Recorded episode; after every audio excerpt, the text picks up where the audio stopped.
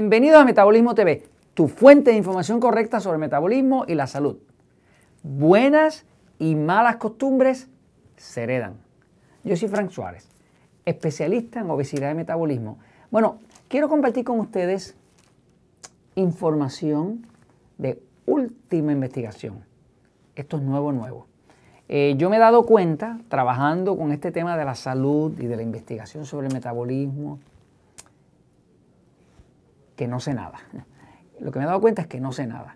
Que no sé nada porque cuando miro la ciencia y sigo descubriendo cosas que eran inimaginables, pues no dejo de sorprenderme, primero, de la maravilla espectacular que es el cuerpo humano, y segundo, de la ignorancia que todos nosotros hemos tenido, me incluyo ahí, en cuanto a cómo funciona la salud, ¿no? Y los factores que, inciden dentro de la salud, ¿no? Voy a compartir con ustedes ahora algo que es eh, realmente novedoso, pero que está probado científicamente y es información nueva que está rompiendo todos los moldes que teníamos pensado hasta los científicos de hace los últimos 100 años. Voy a la pizarra un momentito para explicarlo. Fíjense, todos nosotros hemos oído eh, la idea de que el factor genético no se puede cambiar.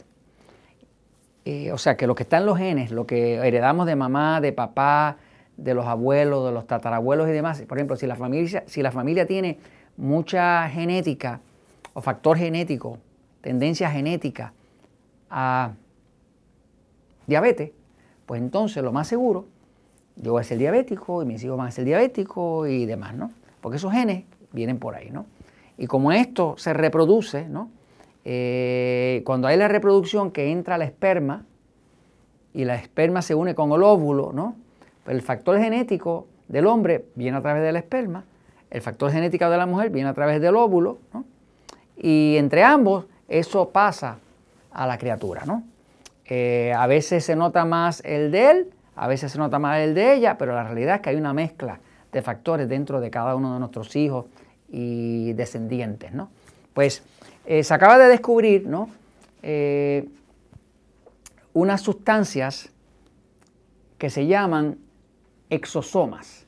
¿Qué son las exosomas? Las exosomas son unas partículas muy, muy pequeñas que se descubrió que llevan mensajes. Eh, primero le voy a dar un ejemplo y le explico que, por ejemplo, si esta es la abuela, y vamos a decir que la abuela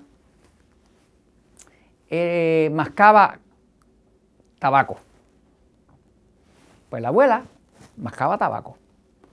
Eh, obviamente, pues estaba adicta a la nicotina y tenía la sensación eh, y el efecto de la nicotina en su cuerpo. Pues abuela tuvo una hija que ahora es la madre de esta criatura.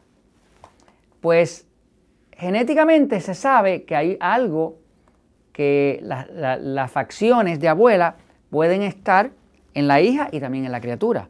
Pero lo que no se sabía es que no es solamente las facciones, eso es genético. Es que estas sustancias que se llaman exosomas logran que si la abuela mascaba tabaco, mamá a lo mejor no fuma, pero tuvo que luchar con la idea de no fumar.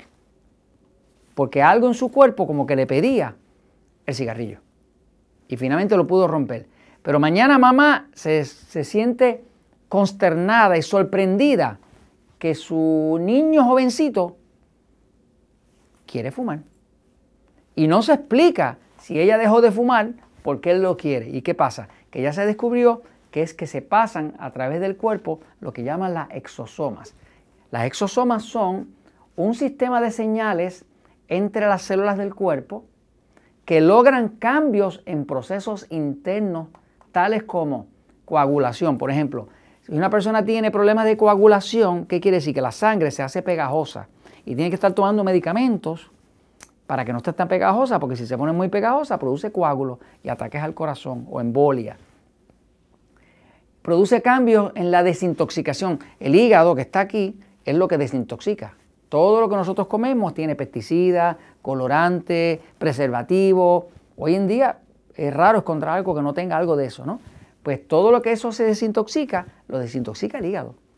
Eh, ¿Qué pasa? Si la abuela tenía problemas desintoxicando, pues ahora resulta que mamá los va a tener y la criatura va a nacer con alergias y cosas de problemas que tienen que ver con eso, eh, por las exosomas. Eh, procesos como la reproducción, por ejemplo, si abuela tuvo eh, varios abortos, pues mamá casi lo tuvo o tuvo uno y por acá la criatura posiblemente también lo va a tener. O sea, ahora no estamos hablando de solamente de que el color de los ojos, de las facciones, del tamaño de los huesos, nada de eso.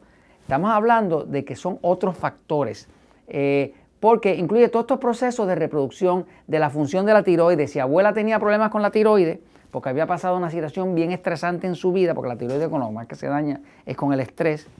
Eh, digamos que abuela perdió su esposo a una temprana edad y fue una pérdida monstruosa y eso le afectó a la tiroides, pues ahora mamá va a tener problemas de tiroides y la criatura también tiene problemas de tiroides. Pero viene a través de las exosomas, no viene a través genético. Eso es lo que se descubrió. Es otro, otro proceso de pasar los eventos y lo que ha pasado y las costumbres y las actitudes y todo ese tipo de cosas, se descubrió y se pudo medir que son esas exosomas.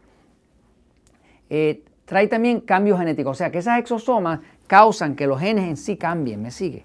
O sea que ya no estamos hablando de los genes que venían de nuestros antepasados de hace 100 o 200 o 300 años, estamos hablando de cosas que pasaron hace 30 años, hace 40 años, nada más que corto tiempo, y están ahora afectándonos a nosotros aquí.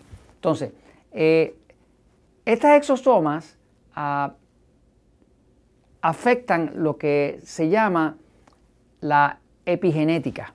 Epigenética es el estudio de los mecanismos que alteran el destino genético. O sea, epi eh, quiere decir alrededor, genética, o sea, que todo lo que está alrededor del cuerpo puede tener un efecto sobre la genética del cuerpo.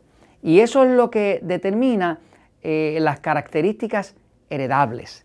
Pues, ¿qué pasa? Las exosomas son unas partículas muy, muy pequeñitas que ya se pudieron medir. Fíjense si son pequeñitas, que un, un cabello tiene un grosor bien finito. El cabello tiene un grosor bien finito. El grosor de un cabello se estima promedio en lo que llaman 100.000 eh, metro